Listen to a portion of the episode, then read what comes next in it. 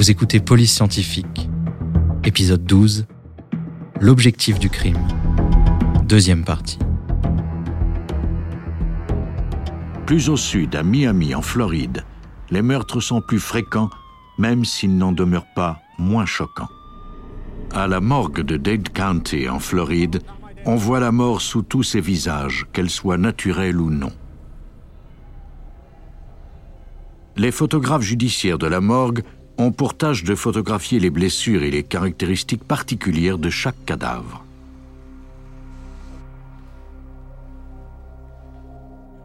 En 1975, la police de Dade County fut appelée à enquêter sur un cas de suicide. Le corps de Jack Sebastian gisait au sol, une carabine de calibre 12 à ses côtés. La procédure veut que l'on prenne des photographies dès qu'il y a décès. La petite amie de la victime déclara qu'elle était à l'extérieur de la maison lorsqu'elle avait entendu la détonation. Sébastien n'avait laissé aucune note d'explication. À la morgue, un des membres de l'équipe eut des doutes en voyant la blessure de Sébastien. Il appela le médecin légiste Jay Barnard. Ce dernier examina attentivement la blessure et la mesura. Il tira la conclusion préliminaire qu'il ne pouvait pas s'agir d'un suicide. Le coup de feu avait atteint Sébastien entre les deux yeux.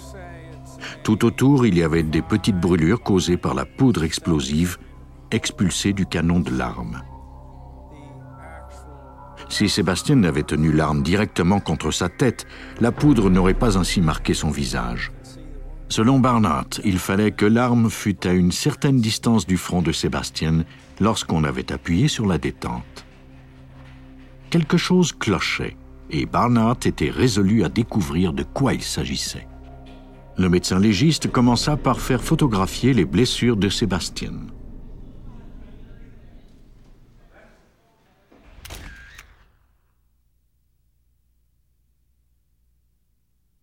Ensuite, il radiographia la tête de la victime pour examiner les dommages internes.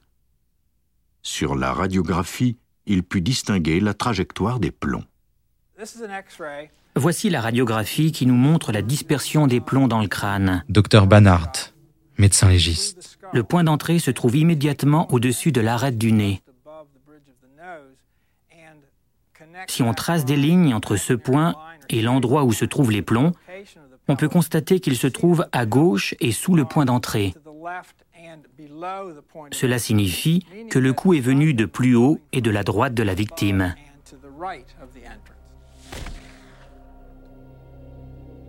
Barnard devait ensuite vérifier si Sébastien avait physiquement pu tenir l'arme selon l'angle indiqué sur la radio. Cela n'eût pas été très facile. Les experts placèrent le fusil dans les mains du cadavre pour vérifier s'il avait pu tirer. Ses doigts atteignaient à peine la détente. Ils tentèrent ensuite de vérifier s'il s'était servi de ses pieds. Il y serait parvenu s'il avait été nu-pied.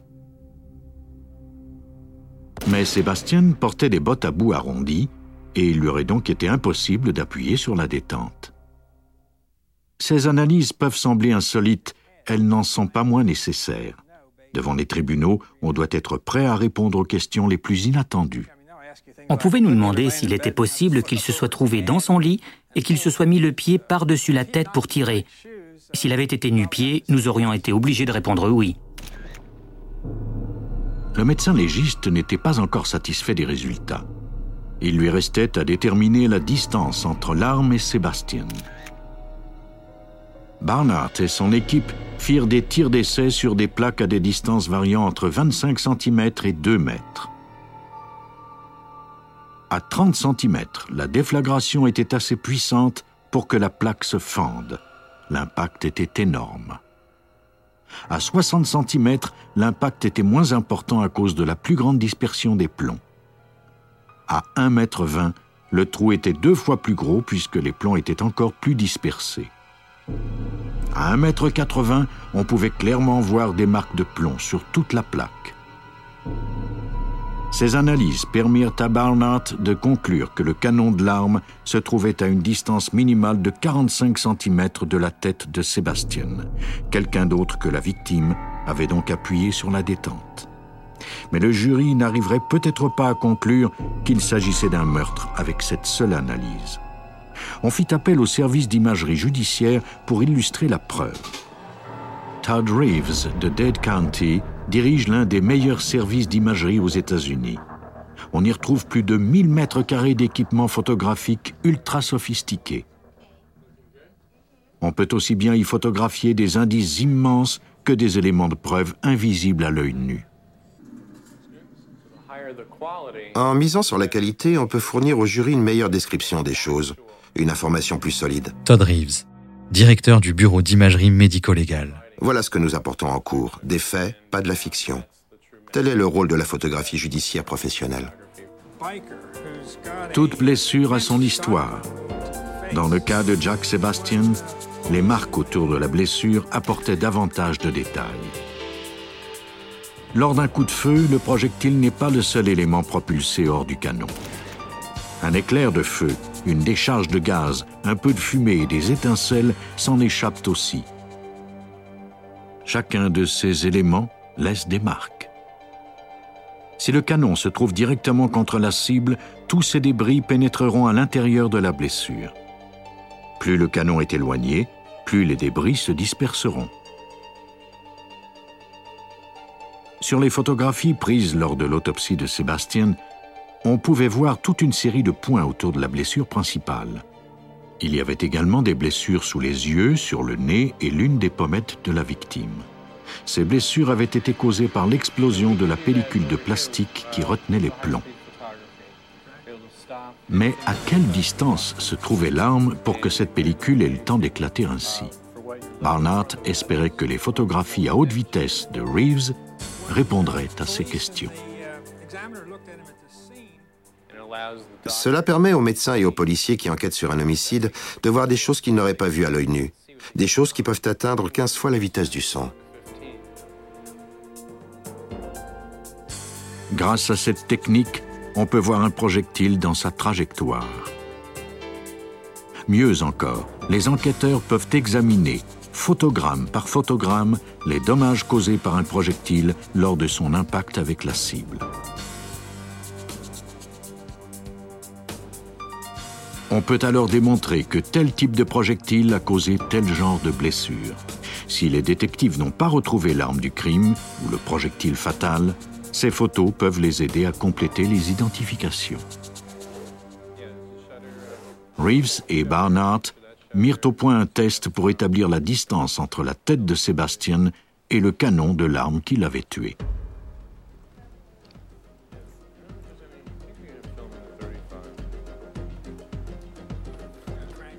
Ils installèrent un fusil sur un support parfaitement horizontal.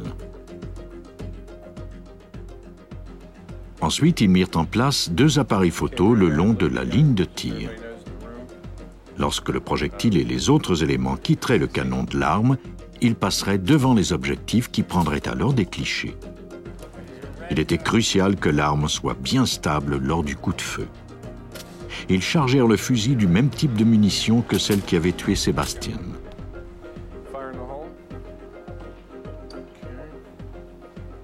Reeves installa ensuite un micro près du canon de l'arme. Ce micro enregistrerait la détonation et activerait un flash. Une règle posée derrière le micro mesurerait la distance parcourue par le projectile au moment de l'explosion de la pellicule de plastique. Ce flash réagit au demi-millionième de seconde. Il est nécessaire pour la photographie à haute vitesse. Pour obtenir une image nette, Reeves et Barnard devaient installer l'appareil photo le plus près possible du projectile. Ils devaient donc d'abord déterminer le meilleur endroit pour le placer. Ils effectuèrent leur premier essai à l'aide d'un Polaroid. Le processus de développement rapide leur permettrait de faire des tests avant de placer correctement le deuxième appareil photo. Pour le test en tant que tel, ils utilisèrent un appareil 35 mm et de la pellicule à haute sensibilité. Les experts étaient maintenant prêts à tenter l'expérience. Si tout se déroulait normalement, ils disposeraient bientôt d'une preuve irréfutable.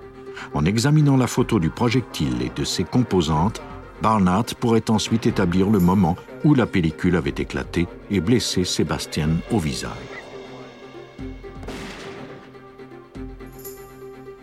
Après chaque détonation, Reeves éloignait le microphone du canon de quelques centimètres. Ainsi, le flash serait activé un peu plus tard et le projectile parcourrait une distance plus longue. L'appareil photo pourrait capter le moment de l'éclatement de la capsule.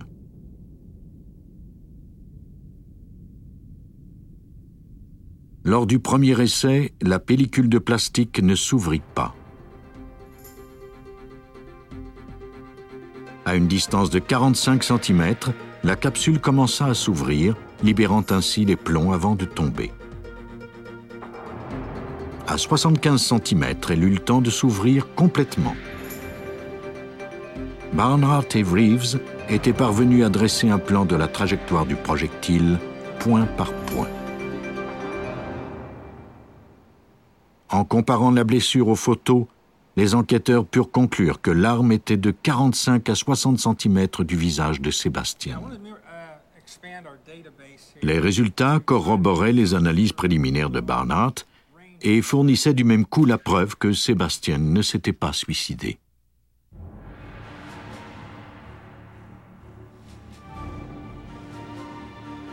Les policiers affrontèrent ensuite Diane Shelton, la petite amie de Sébastien, avec ses preuves.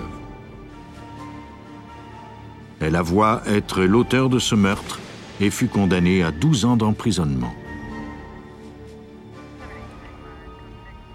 La photographie judiciaire a été un outil puissant pour faire la lumière sur cet homicide. Parfois, c'est d'ailleurs le seul outil qui puisse faire la preuve qu'un crime a été commis. Un coroner de Pennsylvanie était convaincu qu'un accident tragique était en fait un massacre. Ses seuls alliés étaient les photos dont il disposait. La photographie judiciaire allait jouer un rôle déterminant dans l'enquête entourant l'incendie dévastateur d'une pension pour gens âgés. Robert Jennings, qui était alors le coroner de Wayne County en Pennsylvanie, mettrait six ans à prouver que ces morts n'étaient pas accidentelles. Pendant la majeure partie de sa vie, Jennings a réussi à assumer son rôle de coroner sans négliger sa passion pour la photo. Il est photographe depuis plus de 45 ans.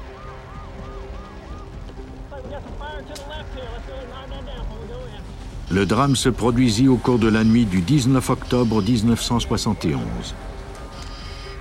Un incendie tua 15 résidents de la pension Geyer une maison privée rattachée à une ferme près de Honesdale, en Pennsylvanie.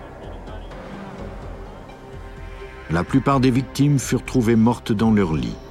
Leur mort avait été causée par l'inhalation de fumée. Quelques-unes d'entre elles avaient rampé au sol avant de mourir. Le coroner Jennings fut dépêché sur les lieux. À l'aide de son appareil photo, il tenta de suivre à la trace l'incendie partout dans le bâtiment malgré l'obscurité.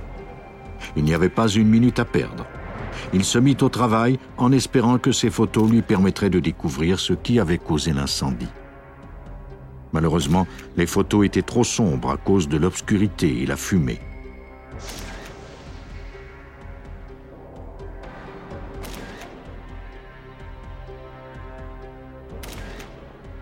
À contre-coeur, il rentra chez lui et attendit le lever du soleil.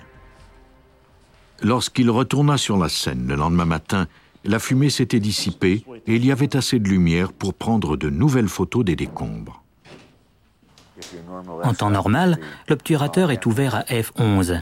Mais pour ce type de photo judiciaire, il faut l'ouvrir davantage, au moins de deux crans, afin de capter plus de lumière.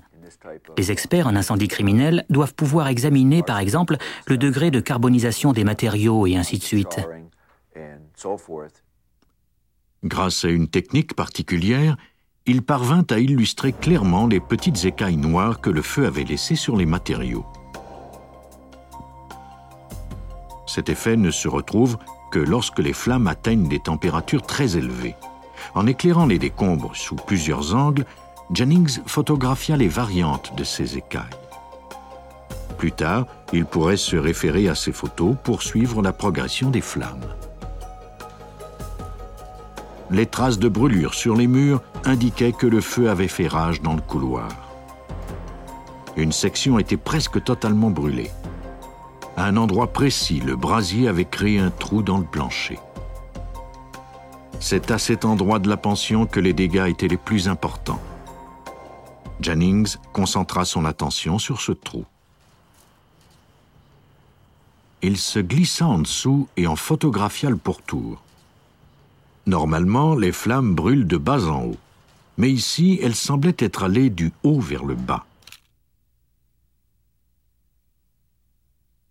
Cela signifiait qu'on avait utilisé un agent accélérateur liquide qui avait pénétré le plancher, entraînant les flammes avec lui.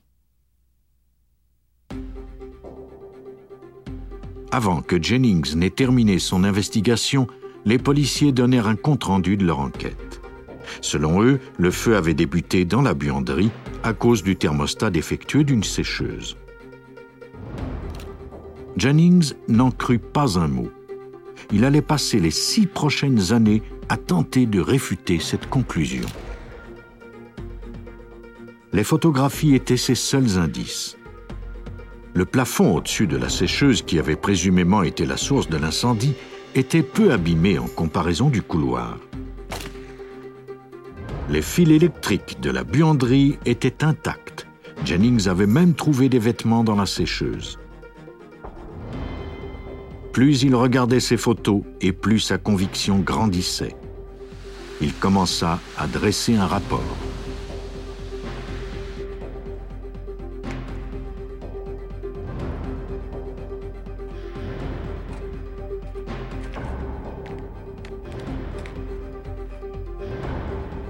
Aujourd'hui, plus de 25 ans plus tard, les indices de Jennings sont toujours là pour témoigner même si la résidence pour personnes âgées n'existe plus depuis fort longtemps. Quelques semaines après l'incendie, ce qui restait de l'immeuble a été démoli. Par conséquent, les indices que j'avais photographiés n'existaient plus. Dr Jennings, médecin légiste. Si je n'avais pas eu ces photos pour les mesurer aux autres indices physiques, il m'aurait été difficile de résoudre ce crime. La police d'État fut impressionnée par les photos de Jennings mais refusait de conclure qu'il s'agissait d'un incendie criminel. La raison principale de cet entêtement était qu'on ne disposait d'aucun suspect. Si l'incendie avait été allumé délibérément, qui donc avait gratté l'allumette? Les photos de Jennings finiraient par fournir une réponse. Il rencontra l'infirmière Vaudine Lyon, la seule survivante du sinistre. Elle lui parla d'un de ses patients, Maurice Flynn. M. Flynn était un simple retraité très timide. Il terminait toutes ses journées en lisant la Bible le soir dans sa chambre à la lueur d'une bougie. Il avait donc été étrange de retrouver le corps de cet homme assis dans la chambre d'un couple. Il était le seul patient absent de sa propre chambre au moment de l'incendie. Il était aussi le seul à être complètement nu. À peine brûlé, il était mort dans une chaise, les jambes et les bras allongés. La chambre de Flynn était à quelques vingt mètres de l'endroit où l'on avait retrouvé son corps. Il ne pouvait pas avoir parcouru cette distance pendant l'incendie, les flammes et la fumée l'en auraient empêché. Jennings détermina que le brasier s'était déclaré à l'intersection des couloirs. Pour que Flynn puisse se rendre à la chambre du couple, il aurait dû passer à travers les flammes. Si au contraire il avait voulu échapper aux flammes, il aurait pu emprunter la sortie qui se trouvait près de sa chambre et qui était facile à atteindre. À partir des informations obtenues suite à l'analyse de son corps, nous en avons conclu qu'il lui avait été impossible de franchir cette distance et de croiser l'intersection. Il ne se serait pas rendu et on aurait retrouvé son corps carbonisé. Le 8 juin 1972, Robert Jennings fit exhumer le corps du vieillard. Avant de pratiquer l'autopsie, il remarqua que la peau de Flynn était presque rouge cerise, ce qui indiquait qu'il avait été empoisonné au monoxyde de carbone. Lors de l'autopsie, il constata que les tissus de ses poumons avaient absorbé des vapeurs de gasoline peu avant sa mort. L'interrogatoire de l'infirmière Lyon donna d'autres indices. Flynn était le seul pensionnaire qui avait l'autorisation de détenir des allumettes. Il s'en servait pour allumer des bougies lorsqu'il lisait la Bible. Il tondait également la pelouse de la pension, ce qui lui donnait accès à de l'essence.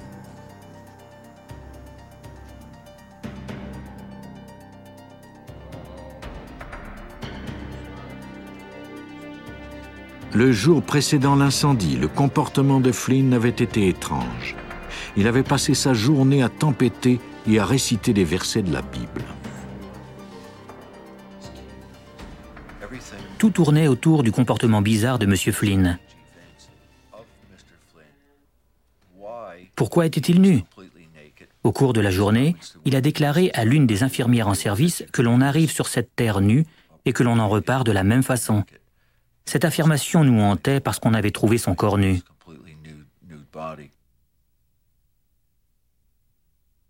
Jennings semblait avoir trouvé un suspect. La police d'État refusait quand même de revenir sur sa conclusion. Mais le coroner était tenace. Au début de 1975, Jennings croyait disposer d'assez d'indices pour prouver qu'il y avait eu homicide. Grâce au pouvoir que lui conférait son titre de coroner, il composa un jury de six hommes et femmes. Au cours d'un procès de deux jours, il présenta ses preuves contre la police d'État qui défendait toujours sa position. Le jury trancha en faveur de Jennings. L'incendie était d'origine criminelle et il avait été causé par un suspect encore inconnu. Les enquêteurs devaient maintenant tenter de trouver qui avait causé la mort de ces 15 personnes. On sait maintenant que c'est Flynn qui a allumé cet incendie. Certains ont soutenu que c'était le résultat d'un esprit dérangé.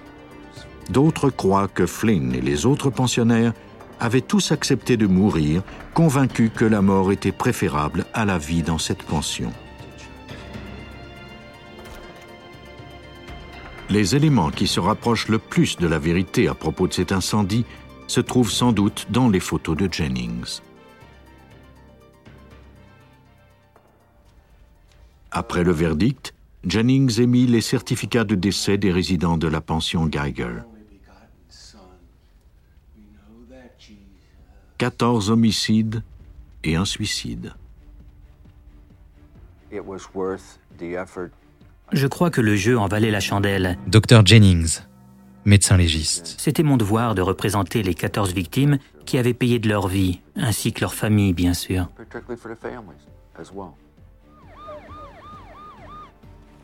La photographie judiciaire est l'arme secrète des nouveaux détectives. On en parle rarement, mais elle joue un rôle crucial lors de toute enquête criminelle. Grâce à leur équipement sophistiqué, leur détermination et leur ingéniosité, les photographes judiciaires sont les yeux et la mémoire des enquêteurs. Ils sont aussi les avocats des victimes, car ils contribuent à faire inculper des criminels. Vous venez d'écouter Police Scientifique. Si vous avez aimé ce podcast, vous pouvez vous abonner sur votre plateforme de podcast préférée et suivre Initial Studio sur les réseaux sociaux. Police Scientifique est un podcast coproduit par Initial Studio et New Dominion Pictures, adapté de la série documentaire audiovisuelle New Detectives, produite par New Dominion Pictures. Cet épisode a été écrit par Steven Zorn et il a été réalisé par Stacy Foyles. Production exécutive du podcast, Initial Studio. Production éditoriale, Sarah Koskiewicz, Mandy Lebourg et Astrid Verdun, assistée de Sidonie Cotier. Montage, Camille Legras, avec la voix de Benjamin Septemours.